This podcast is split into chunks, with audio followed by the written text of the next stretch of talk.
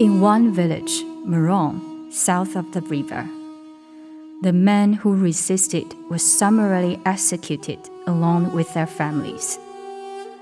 According to the compilation of testimonies published in exile, according to one, my father surrendered to the Chinese by raising his arms in the air, but the Chinese shot him. They killed him, his body rolling down. The soldiers ran towards us and fired on us. I didn't die, but I lost consciousness. When I regained consciousness, I found that bullets hit my arms and legs. As a result, I couldn't move them at all. My three year old sister was dead, while my nine year old brother was severely injured. His entrails had come out.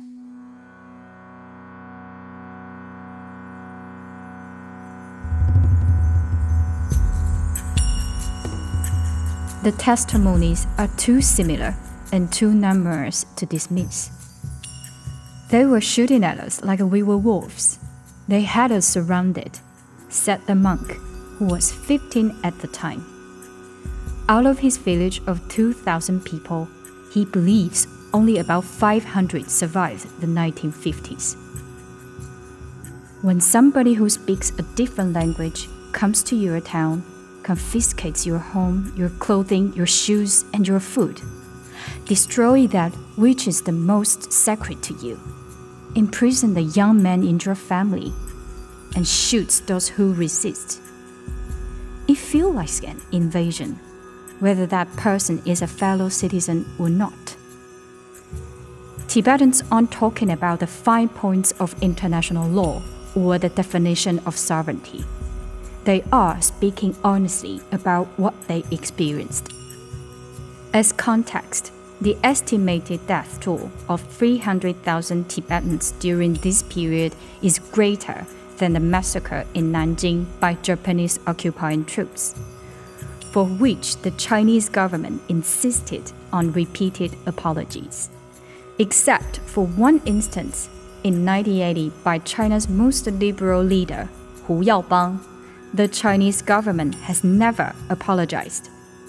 Instead, it keeps up a barrage of propaganda about how lucky Tibetans are to live under the beneficent rule of the Communist Party.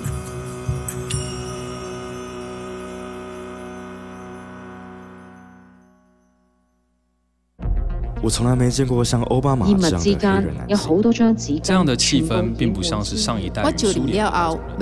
现在台湾没有一个明确的诞生。住在满城内两万左右的满人。七零年代我们喝的是古巴朗姆酒，那时候所有的人都迷恋。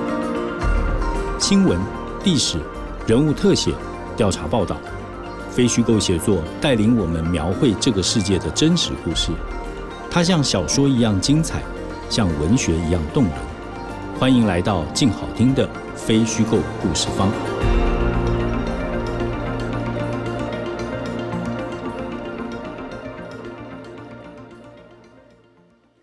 Welcome to Nonfiction Workshop.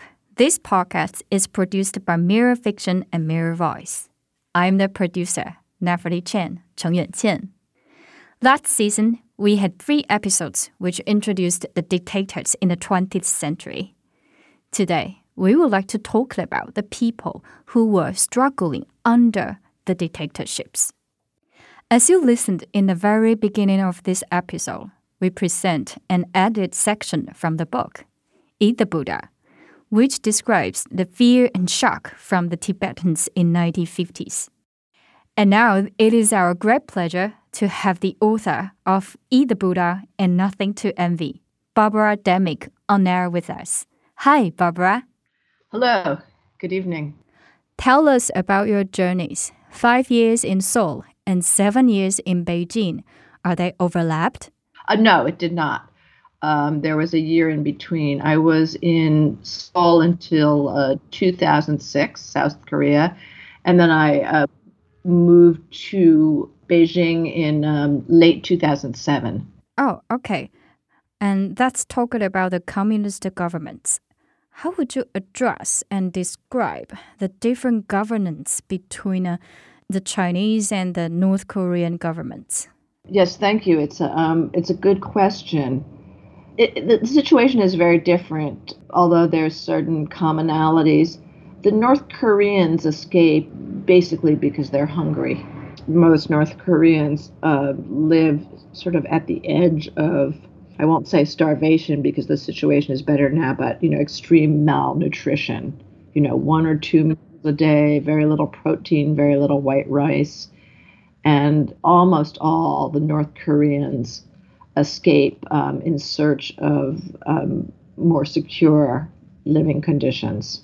You know, the ability basically to feed themselves. Not that many escape for political reasons. It's usually usually for food for food or to make money because it's so poor. The Tibetans escape for, I think, more um, varied reasons. You know, some escape for um, political reasons. They want to. They they they feel under pressure in China because they can't uh, practice their religion or uh, they've been involved in political activism. But I would say the main reason that Tibetans leave is um, this will sound strange, is for education. And Tibetans, um, you know, who are Chinese citizens, don't have the same freedoms as other Chinese citizens, such as they are. They often want to study abroad, they want to travel abroad, and it's almost impossible for a Tibetan to get a passport so they end up escaping um, through the Himalayas, which is very, very dangerous. But often their um, their their motives are not terribly political. I think many of the Tibetans in exile I met left to go to India because there are um, Tibetan exile schools there, and they um, they they want to get an education. They want to learn their own language, Tibetan. They want to learn English. Actually, some of those schools in India also teach Chinese. It, so it's not exactly what you think. But what what happens to many many of the people who I've known is that they're sent to India as children or teenagers. You know, the same way a wealthy family in Shanghai or Beijing might send their um, their child to the UK or Canada or the US to go to high school. You know, this happens frequently, or Australia. The Tibetans will send their will want to send their children to India to get an education or to get them out of the house. And then once they get to India, you know, they're accustomed to a certain level of freedom. They, um, you know, they read about the occupation of Tibet, and they read about a lot of um, you know political truths, and it's difficult for them to go back to China. So I, I find many people will many people in exile, many Tibetans in exile, sort of accidentally become defectors. Can you share with us that how would it be so different if you are not uh, visit the people in the land? And uh, how would it influence your writing?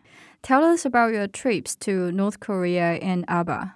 I have been to North Korea. I've not been to the the city that was at the center of my um, of my book, but I've been to Pyongyang three times, and I've been quite often to the area just north of the DMZ. At the time, I lived in um, Seoul, there was sort of an active um, tourism program to bring South Koreans just above the DMZ to Mount Kumgang. Um, and so I went. I went many times. Yeah, it's, it's you can put it's it's Aba Aba in Chinese. In my book, I use yeah I use in in my book I use the Tibetan name, but I think the um, Chinese name Aba is is better known. I went to Aba um, for guess three times. It was a very difficult place to visit because Aba was at the center of a wave of self immolations, and it became really the most difficult place in China to visit. There were checkpoints at the entrance to the city and a lot of police, and any outsider would be um, kicked out. So I traveled um, very discreetly, not in disguise, but um, I usually um, stayed in a car during the day. And then at night, I would put on, you know, a hat and walk around. And I did know some people in town to interview. And I, when I went to interviews, I would just, you know, drive up to their homes. And again, um, the Tibetan the Tibetan women tend to um, cover quite a bit because of the sun and the dust. It's not a religious thing, so they all you know they they, they usually wear large hats and sometimes um, the same kind of face masks we all wear now for coronavirus. You know, again, um, you know because of the dust and the sun. So I would um, dress as not in costume, but you know I would wear the same. I would wear a large hat and you know carry carry um, unobtru- an unobtrusive bag, you know, not having that foreign correspondent look of the Gore-Tex and the, you know, designer backpacks, but I would just dress in very simple clothing. And um, so I wasn't really able to report freely. You know, it was always very tricky. And the thing that was um, hardest, actually, about reporting in Aba was um, translation because it was very risky for me to it was very risky for a tibetan to work with me. So after a few trips when i traveled with a tibetan i, I no longer did that because i didn't want to be you know responsible for getting anybody in trouble. So i worked you know mostly in chinese and some of the older tibetans don't speak chinese. So i would have like one tibetan i was interviewing maybe the the child of the Tibetan translate from Chinese to Tibetan, and my Chinese is not that good, and their Chinese is not that good. So it was quite difficult. That that was the hardest part. You know, we have very strict rules of um, contact of conduct, and we can't you can't lie about what you're doing. You have to you know tell them exactly.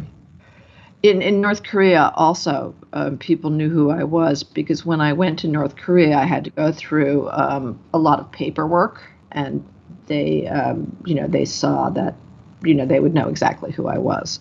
It was similar in that I couldn't really report in North Korea. I could see and I could you know observe people's reactions and I could get a sense of what things looked like. You know, sometimes when you're not reporting and not speaking, you can see a lot. For example, I remember one trip to North Korea. This was just in the southern part of the north, near the DMZ. When I went to visit the mountains, the you have an official guide there, and they tell you all the official stories about how wonderful things are. But what I would notice is, you know, we would ride in a bus, but you could see people sometimes, you know, picking grass from the side of the bus, and you could see the way people were dressed and you could see that they used oxen for um, for plowing the fields. You could see how thin the oxen were, and you know I, you'd notice that there were no no birds, like almost no birds, because the birds have been you know captured, eaten, and I'd also see that when night fell, the, you could see the you could see the villages, and you would you know memorize where they were. But when the night fell, the villages would completely disappear because they had no electricity. So you, can tell a lot about a situation without interviewing, and it it forces you to um, you know use all your senses more um, more efficiently to fill in the blanks in the story. But in, in both cases, in both cases, I had to report a lot of the narrative outside of the country because it was too difficult and too dangerous to to tell the whole story or to try to interview people inside. I would say for me as a journalist working in China, I was a um, registered foreign correspondent. I had a visa, and Aba, the town I wrote about, is in Sichuan province. And legally, I was well within my rights to go to Sichuan. You need a special permit to go to the Tibet Autonomous Region. But, you know, more than half of the Tibetan people live outside of the um, autonomous region, outside of the TAR. So I, I wasn't doing anything illegal. I, I just, I, you know, it's, it's, what you're like allowed to do and what local authorities want you to do is different. But you know, again, we were very, you know, as registered journalists in China, we were very careful to follow the law. I know that you are a journalist focused on human rights. And how would you see human rights in these two extreme cases, especially when they are pursuing totally different kind of things? They are. I mean, I think this was one of the, the latter questions. It's hard to compare China to North Korea, although China becomes more and more like like North Korea. I mean, in North Korea, there is no um, political freedom whatsoever. There's no internet whatsoever. There's no Weibo. Um, there's no civil society. You can't form um, a book group, for example you know, or an art club. You can't really do anything that involves a gathering of other people. I mean, I, you know, the, there's just no internet at all. The um, they now have cell phones, but the cell phones don't have any kind of um, roaming ability. You can't make a phone call to somebody outside of uh, North Korea. You can't can't call your cousin who maybe lives just um, across the border so you really can't compare China to North Korea. And in fact, North Koreans, when they escape to China, feel like they're in Paris. They're just, you know, this free world with all these lights and prosperity. But, and I'm getting to the big but. For Tibetans, there's a um, sort of a double layer of repression because, as you know, China is not a free country. There's a lot of limitations on speech and the internet and travel. But for Tibetans, everything is much more difficult than for Han Chinese. You know, if the mm-hmm. Han Chinese have, you know, sort of, we don't know, I don't know what he would say, 40% of the freedoms they'd like, Tibetans have like 10, 20%. You know, what Han Chinese can do is not the same as what Tibetans can do. Tibetans can't travel outside of the country, they can't buy books in their own language, their um, communications are much more monitored. Actually, sometimes they can't even travel within um, their own province. Depending on the times, it varies. It's difficult to, you know, go see a doctor in another town without permits. This always varies. Um, but there's some, there's no set rule. But this in in tense times, there are checkpoints that are really only for Tibetans. But you know, many Tibetans I met have said, you know, we would be willing to, you know, are happy even to accept the Chinese Communist Party if we had the same privileges as Han Chinese. But they don't and this is a more complicated statement, but you know, in China, people often talk about the trade-off. There's people have gotten much more prosperous. I think there's relatively little starvation in China. their achievements, and the trade-off is, um, you know, restrictions in your personal liberties. But for um, Tibetans, they have not gotten the same level of wealth. There's a, a, a lot of discrimination against them in the job market, and they don't have the, they don't even have the level of freedoms that Han have. So it's not you know it's not their country, and so North Koreans at least are living in their own country with their own people, but Tibetans are not. So you know it's hard to compare. Sorry, long that's a long answer. You'll have to translate that you know carefully, but I think you understand what I'm saying. Next, let's talk about self immolation.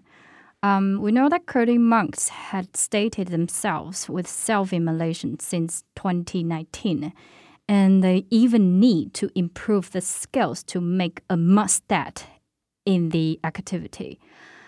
However, uh, if we look back the responses from the international society and from the press, it seems that um, quite sad to say killing, murdering draws more attention than suicide.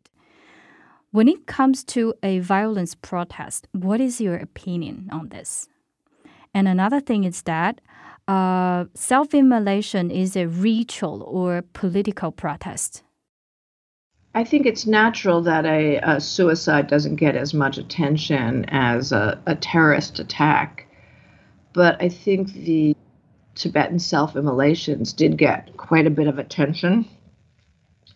And what the Tibetans were trying to show was um, they were really trying to make a statement that they were not happy under Chinese rule, that they wanted the return of the Dalai Lama. And I think they really wanted um, the Chinese Communist Party to lose face, which they did, because the Chinese the Chinese government has always been very keen on showing, you know, how happy Tibetans are, the peaceful liberation of Tibet, liberated from serfdom, and look at them, they're dancing and singing. Um, a few years ago, um, the news organization ProPublica um, exposed um, this fake Twitter campaign of Tibetans saying, "Oh, it's so wonderful here." I mean, these were these were all fake accounts. Um, it's so wonderful here. Another perfect day in Tibet, and uh, the Tibetans wanted to make a um, political statement and I, I, think it was a more a political statement than ritual because Tibetan um, Buddhism frowns on suicide or you know destruction of the body um, for for various religious reasons. Um, you know, you're killing the microbes in your body and you're sacrificing, you're giving up the ability to what's very precious is to be re- reincarnated as a human. So I, I think it was mostly um, political, and I think it did. Um, you know, as I said, didn't get the attention of a um, of a terrorist attack, but it did get quite a bit of ten- attention and really caused the Communist Party to pay attention to some of their grievances. You mentioned about Dalai Lama previously and also in your book. You said that he is relentlessly optimistic. How could he remain in this situation? Yes, and the Tibetans, you know, appear to be losing ground. I mean, I, I, I think it's his, you know, it's his nature as a Buddhist. He looks at things in a very, in a very long-term perspective and his feeling is that Tibetan culture is very resilient, and even if the Tibetans don't have freedom in their land, their culture is quite strong. And when I was there, I could see that they um, people observed this phenomenon called uh, White Wednesdays. Um, Wednesday is the day that the Dalai Lama was born, and on Wednesdays, they would wear Tibetan clothing and um, not eat meat, become you know much stricter Buddhists, and you know try to only speak Tibetan. There was a, a movement where um, if you you know ac- if you accidentally said said a Chinese word like you know the Tibetans use a lot of Chinese constantly cell phone shoji you know it's like they don't use um, the Tibetan words, but then they would try to replace them, and you know, no yen now, and all the electronics um, have Chinese names, and yeah, there's a lot of interest in their culture, and um, there there was also a movement among um, some of the the young Tibetans, especially the monks, during their vacation to teach um, older Tibetans um, how to read and write in Tibetan. Tibetan language is very, very difficult, actually much harder than Chinese. And, you know, there's a generation of um, Tibetans who, if they were educated at all, only went to Chinese schools. So they would do like a summer school in Tibetan. I think that's been pretty much shut down by the Chinese government. They, they don't really give them give them very much leeway to you know where to to study Tibetan or really do anything that um, that that preserves their culture. But I think what the Dalai Lama was saying, um, and in fact this came up um, when he was visited by um, Elie Wiesel, you know, Jewish writer and mm. Holocaust survivor, was that the the Jews had been in exile for thousands of years and had preserved their sense of identity and culture. And how did they do that? And could the Tibetans do the same? So, you know, it's a somewhat defeatist position. You know, there's no expectation now, you know, getting out of China or removing the Chinese from Tibetan lands. But, you know, there is an expectation that, you know, maybe under a um, more tolerant Chinese government, there would be more respect for the language and culture and religion. There is a person I would like to ask. Her legendary life is the soul of your book and your writing. The Last Princess Gongbao, Gongbao Cuo. We wonder how did you finish the interview and how challenging it was to rebuild her childhood and Aba's history. How did you make it? It, well, it, it's it's interesting. Um, Gonpo, who's really you know the heroine of the book, you know, we meet her um, early on when she's seven years old and still a princess. Her father is the local king of this area and about to be, um, you know, forced into exile by the Chinese Communist Party. I, I met her in um, Dharamsala, she was working as a translator in the Tibetan exile government. And I had gone there in, um, I guess this was 2014, 2013, 2014, um, to, to interview people from Aba. And, you know, I met with various, and they said, oh, you have to meet uh. You know, she's, she's, um, from Aba. She hasn't lived there in a long time, but you know she was the daughter of the last king, and I, knew a lot about the kingdom because um, people had sent me um, reading materials, and it was Aba was very interesting to me because it had had you know a, a, very strong kingdom until until 1958 really and so I was interested in her story, and she's fascinating. You know, she was evicted from her palace when she was seven. Um, lived in Chengdu for a while. Went to um, an elite school in Beijing for minorities, the Minzu Daxue, and then uh, was um, during the Cultural Le- Revolution was like exiled to Xinjiang. Met met a Chinese man there from Nanjing, married, and lived for many years as a school teacher in Nanjing, you know, kind of living an ordinary Chinese life. And then in the late 80s, sort of rediscovered her ethnicity, realized she could no longer um, speak Tibetan and that she had, um, you know, that she was, you know, the last of this great legacy from um, Aba. So she um, decided to make a trip to um, Dharamsala to see the Dalai Lama and to study Tibetan. She was just going to take really a sabbatical from her job and go for a few months.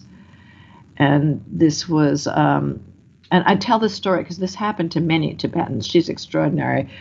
And she she got there. It was 1989, and you know around the period of Tiananmen Square, everything became tense and difficult, and it was too dangerous for her to return. So she stayed. And by the way, that's happened to so many Tibetans. They go to India, they want to maybe have an audience with the Dalai Lama, uh, study a little Tibetan, you know, see the birthplace of Buddhism, and then they get stuck because once they've been to India, they're they're tainted, and they can't go back. That's true. And many of many of them were really not particularly political, and that was true in her case. Um, when I first met her, she's quite shy, and she really did not want to be uh-huh. interviewed. And um, um, you know, she gave me her phone number, but she would never answer the call. And I actually went to her. I went to her apartment um, with a with an interpreter, and her apartment was sort of in this like very overgrown area of Dhar- Dharamsala with um, and monkeys and vines, and we had to, it was kind of a strange area. And we went knocked on her door, and I thought, oh, she was going to be so angry, but she she wasn't, and you know made us tea and. Um, you know, she said she just didn't like to talk about the past because there was so much sadness. I mean, everybody in her family died during the Cultural Revolution. It was very difficult. But over time, I got to know her, and I don't know what made her change her mind, but um, you know, at some point she decided she really wanted her family story to be told, and she gave me a lot of photographs and a lot of access, and I spoke to some of her relatives, and um, um, she's just just a lovely person. And you know, again, again, I, I, pardon, and again, I, I just say is not terribly political. And this is something I heard from many people. She was raised, you know, in China. You know, she she was like a good Chinese communist. And she said, you know, we could accept, you know, I could accept the Chinese government's rule. Um, you know, if only they would stop insulting the Dalai Lama. She finds it very painful, the split between um, China and the Tibetans. That's true of um, many of the Tibetans I met. You know, there, there's something else I wanted to say since your listeners will be, you know, mostly Chinese. There's, um, I did not find that much, you know, sort of ethnic animosity towards the Han Chinese on the part of Tibetans, especially not in Aba, a little bit more in Lhasa, but many of the Tibetans I dealt with had um, had Chinese spouses, partners, my translators, several of the people in the book. And I, I've done, I've covered a lot of sort of ethnic warfare. And I just didn't feel that. I, I could see almost, you know, some, you know, warmth between um, the Han Chinese in in Aba anyway and the Tibetans. Um, you know, of course, there's of course there's some um, animosities and resentments. And in Aba, the town I wrote about, from at least going back 30 years, I could not find a case, one case of a Tibetan killing um, a Han Chinese person. It, it, certainly happened in Lhasa. I mean, there was a lot of violence in 2008 during the protests, but in Aba, you know, eastern the eastern Tibetan plateau, there was not. And during the um, 2008 protests, which also took place in Aba, there were maybe 20 or more Tibetans killed. There were no Chinese killed. There were some Chinese stores destroyed and burnt, but I don't know of any attacks on Chinese individuals during the um, the self immolations you know, when more than um, 150 Tibetans self-immolated, not just in Aba, but around around the region. I don't know of anybody um, attacking a Chinese person. I couldn't find one case. I mean, it must have happened. There must have been like some guys who to a fight in a bar over a woman, or you know, because the Tibetans are not all that nonviolent. But it was you know, not not really like what I'd seen in other ethnic conflicts I covered. Well, it sounds like, um, can I say, self-immolation is actually a peace protest. That's exactly right. That's exactly right because the self-immolators, um, you know, make a point of saying we're not going to hurt anybody else. We have to make a strong statement, but we're not killers because that's a violation of Buddhism. There was one one self-immolation I, I wrote about. It was um, a um, kind of a, a middle-aged Tibetan, and he was having um, a dispute with his neighbor, another Tibetan. I don't know. It was about land or something, and he hmm. he self-immolated, and in his goodbye message, which was on um, one of these groups on um, WeChat, um, he said he had killed himself because he didn't want to kill his neighbor. Oh. You know, and he wanted he wanted to you know make sure he died you know with his commitment to um, nonviolence intact. I don't approve of self-immolation, and I don't think the Dalai Lama does either. But um, you know, and and the Tibetan intellectuals I know, you know, think it's it was you know just a terrible thing. But you know, they they had you know sort of a doctrinal purity to um, the self-immolations. Oh, that's quite a shock. Um, let's talk about the North Koreans in your book, Nothing to Envy. According to your observation, uh, how difficult it is for Ms. Song, Mei Lan, and Dr. Kim to transform themselves into modern citizens in a free, democratic country? You know, this is um, quite interesting because some of the older North Korean defectors have actually done better than the younger North Korean defectors. Like somebody like um, Mrs. Song, I think she was born in 1945. Somebody like her, born in the 40s, really grew up very similarly to South Koreans. You know, if you were born in the 1940s, 1950s, you know, you grew up in South Korea very poor, and in North Korea, you grew up very poor. It was, you know, before the country was divided, so people spoke the same language, they ate the same foods, they sang the same songs. You know, they were really the same. You know, the the the division of the Korean Peninsula was imposed by um, by the U.S. military at the of World War II. It was not a natural thing. There was no North and South Korea, so it was the same. So the older people are kind of the same. So Mrs. Song, when she defected to South Korea, you know, she spoke the same language. She wasn't all that different from um, a woman her age in South Korea. But the young people, you know, grew up, the young North Koreans grew up in a completely different country.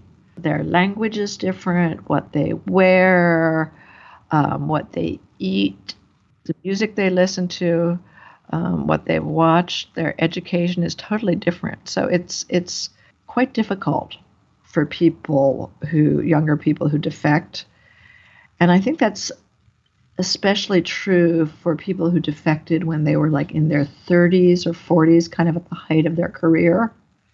Um, you know, they might have had, you know, good jobs in North Korea. Not, you know, they might have still been starving. Like Dr. Kim, for example, was starving. She was driving, you know, dying of starvation, but she was, um, in fact, a medical doctor. She had a certain status. And so for those, she, she did well. She managed to get her medical license in South Korea. But for those people, it's very difficult. I know somebody else who defected um, when he was in his early 30s, and he was, you know, a graduate of one of the best schools in North Korea, a technology whiz. He did a lot of um, lot with computers, but when he got out of um, North Korea, he realized he knew nothing um, because you know North Korea didn't have the internet, and his skills were so far behind. He he couldn't possibly catch up. I'm not sure about the very young. Um, you know, maybe they'll they'll do a bit better. Um, but th- there's also a generation of young people who are, are frankly stunted by the poor nutrition, and oh. they're considerably smaller than South Koreans because they lived, um, you know, kind of on the um, edge of starvation, had very little protein in their diet, and it, it's hard for them to catch up. I mean, they look physically different. You know, somebody like a Mrs. Song, who, um, again, you know, she she's, you know, the same as a South Korean. You know, probably grew up same. I she she grew up. What I mean is, like physically, she grew up on the same kind of diet. as you know, a South Korean born in the 1930s would have had a very meager diet, but a South Korean, so, you know, the this fairly the same for North Korean and South Korean. But if you take a somebody born in 1990, you know, at the beginning of the famine, they're very different physically. Speaking of the different and also speaking about the life choices, I wonder uh, is it a trouble thing for them to make every decisions on their own? Exactly, you know, picking their job, picking where they live, um, because you know they have no freedom at all in North Korea to decide their schooling or their occupation, and that is a that is a big adjustment. I mean, everybody has to learn to be modernized. They have to learn how to use an ATM and a cell phone and to surf internet and to, you know, use their ride sharing apps and make decisions and support themselves. It's very it's very difficult. So free choices is a really big homework for them. What about fear for the people? Because in in these two books, I can see a lot of fear in pages. Does fear uh, dominate them or stimulate them to do something? I don't think it stimulates them to do something. I think it restrains them. And I think, um, you know, often people don't even realize that they're afraid until they get out. Um, you know, North Koreans from a very young age learn, you know, what they can say and what they can't say, and it becomes automatic that you don't say anything bad about the leadership. You know, you're not like, you know, a kid will not say like, "Why is our leader so fat?" You know, which is something a normal thing a kid might say, but they learn. They learn from the time they're very small. I think um, the same is true with Tibetans. Although what I've found with Tibetans, it's more the um, more the intellectuals and the people in the um, you know a lot of Tibetans end up joining the Chinese Communist Party because you know you have to if you want to have um, you know a government job and most of the jobs available for them are with the government. And those people are very fearful of what they say and do. And um, you know because they have more to lose i found in general the people who were farmers or raising animals were not that fearful. But, you know, when you get to people in any kind of position, they're kind of terrified. And I mean, I remember um, a few times, um, you know, I would meet a Tibetan intellectual at some kind of conference in Beijing and you know or on a on a trip and if i tried to call them later they would just hmm.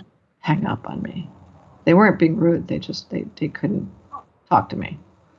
You know, I remember hearing somebody speak at a conference, and I went up to say, "Oh, that was really interesting," and I introduced myself. She just said, "I can't talk to you," and walked away. And she looked scared. She really she didn't want to be photographed next to me. I wonder that since you have experiences in North Korea and mainland China, how would you describe these two different kinds of communist governments? Well, I think that, um, frankly, under Xi Jinping, um, China is becoming more and more like North Korea. Um, you know, where you know where there's a um, you know a lot of emphasis on ideological purity in the universities, and um, you know a lot of restrictions on what can be taught and what can be published. Um, you know, I find that sad because to me, as a North Korea expert, when I moved to China in 2007, I was so impressed by how far it had come. And North Koreans I knew who had moved to China, you know, were very impressed that things were opening up. And, you know, it seems to be going in the wrong direction intellectually.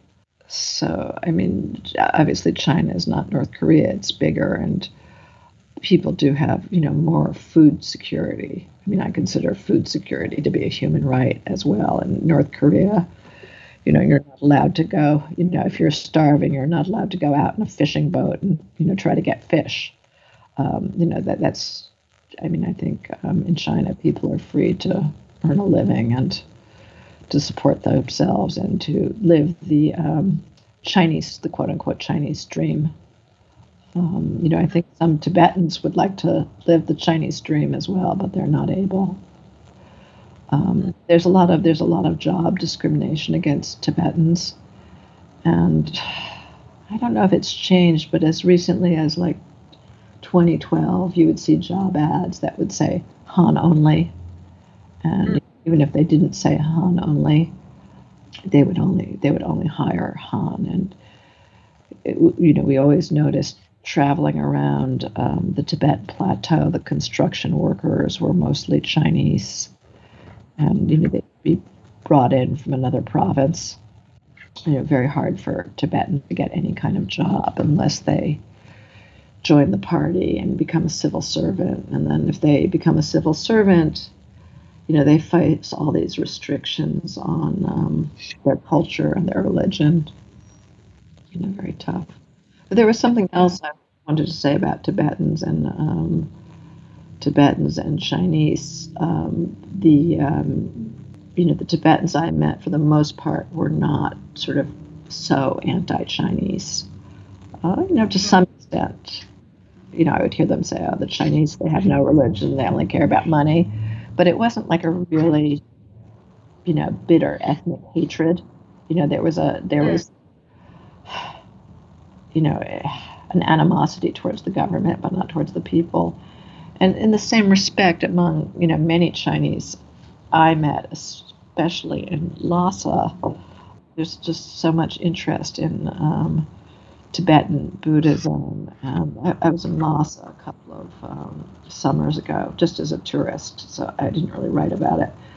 But uh, you know, I met, met many, many young um, Chinese tourists who, um, you know, were really interested in Tibet and in the language and the culture and Tibetan Buddhism and you know, they weren't just, I don't think they were just curiosity seekers. Um, you know, they were looking for, um, you know, some kind of soul that they found in hmm. Tibet. And, you know, also in um, Dharamsala, you know, maybe not right now because of COVID, but, you know, I'd always run into um, many Chinese Buddhists who'd come from Shanghai or Beijing, mostly Shanghai. I was running into a lot of people from Shanghai, and they'd come to get an audience with the Dalai Lama or you know to study, and they'd always say, "Don't don't tell anybody you saw me here," but um, you know the lack of um, you know a really strong animosity between Tibetans and Han Chinese makes me feel like you know maybe there's some some hope for the future under a more a more tolerant um, Chinese Communist Party.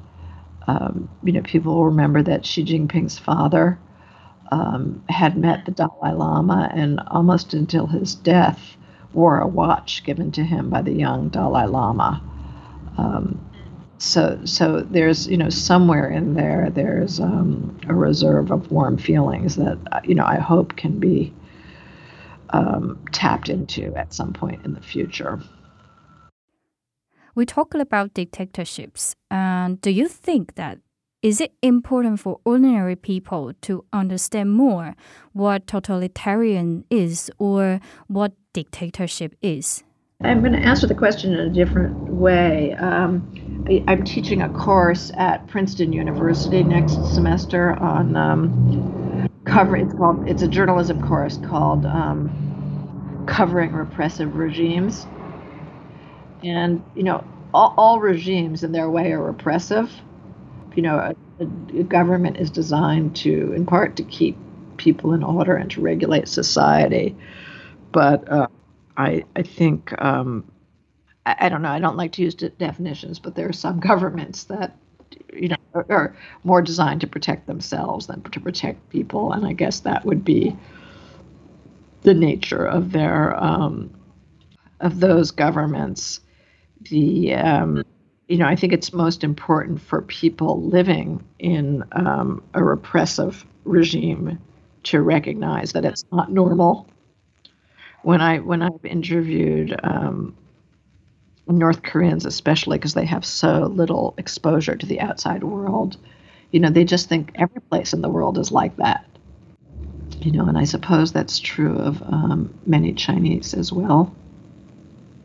I'm really excited that the book has been translated into Chinese because I wrote it really with, um, you know, Chinese friends in mind because a lot of, you know, Chinese who are just educated in China are, are really, even if they're liberal about other issues, kind of believe the, the Chinese government propaganda that, you know, we we liberated Tibet from serfdom and blah blah blah, and we spend so much money in um, you know on Tibetan infrastructure and I'm really keen to have Chinese readers, and I'm really happy about the Chinese translation.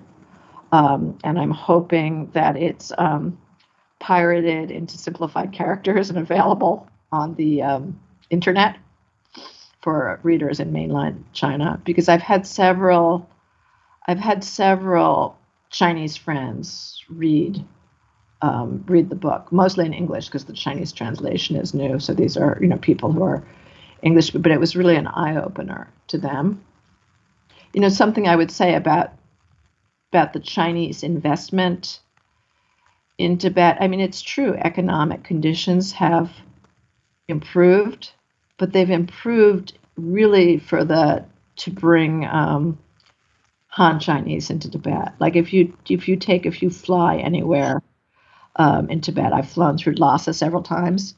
Everybody on those planes is Chinese, you know, or foreign. You know, there are very few Tibetans, maybe a few officials, because they they can't afford it or they can't get the permits. They don't have passports. They can't travel overseas. The Tibetan Airways um, flight magazine has is in English and Chinese it has decorative Tibetan calligraphy on the cover, but no text in Tibetan. The um, the Burger King at the airport in Lhasa has a menu in Chinese and English, no Tibetan, and it, it's just all of this economic development is you know for the sake of bringing Han Chinese into Tibet to Tibet. So if you look at the numbers oh yes, you know, Chinese Communist Party has invested, you know, X billions of RMB in Tibet, but it's not, you know, it's not for the Tibetans. It's not for Tibetan jobs. It's not for Tibetan commuters. And the other thing that, um, you know, that I think a lot of Han Chinese don't understand is that you know, really terrible things were done to Tibetans in the 50s and early 60s. It's better now, but during the Great Leap Forward, when you know so many Chinese died of starvation, you know more Tibetans, percentage-wise of their population, died, and I mean the number of Tibetans um, who who died in those periods either through starvation, imprisonment, being shot, you know, being kicked off of their land, you know, is like it's hundreds of thousands. Um, and that's like more than, for example, the Nanjing massacre. And uh, this really pisses off Chinese when I say that. but you know, Chinese government has rightfully, you know, demanded apologies from the Japanese for the massacres in China, as well they should. But the Chinese government, other than a brief period under Hu Yaoming, has never apologized. So, Barbara, what do you think about that? How important it could be for people to look back, especially look at those historical wounds. We go through something very similar in the US with have you heard about the 1619 project? There's you know there's been a lot of interest especially since the um, death of George Floyd at the hands of the police. You you know all about this case. You know to look at um, you know, the history of the United States and the role that slavery played in, you know, the establishment of the U.S. economy and in um, the Civil War and in the American Revolution. And so there's a lot of, and it's very controversial in the U.S. too, you know, looking at history in a different way. You know, I, I personally believe that it's healing. I think you have to have an honest history and, you know, sort of accept the mistakes that were made in order to move on. But you know, it seems like the current um, Chinese Communist Party doesn't, you know, wants to completely control history. You know, we always use that it's cliche now the Orwell quote, you know, he who controls the present controls the past, he who controls the past controls the future. Well, indeed, knowledge is power And the truth of all time has offered the authorities the ability to control.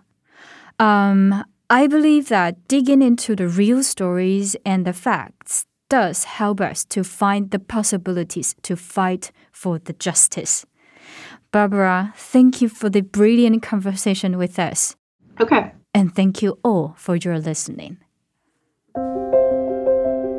想听、爱听，就在 静好听。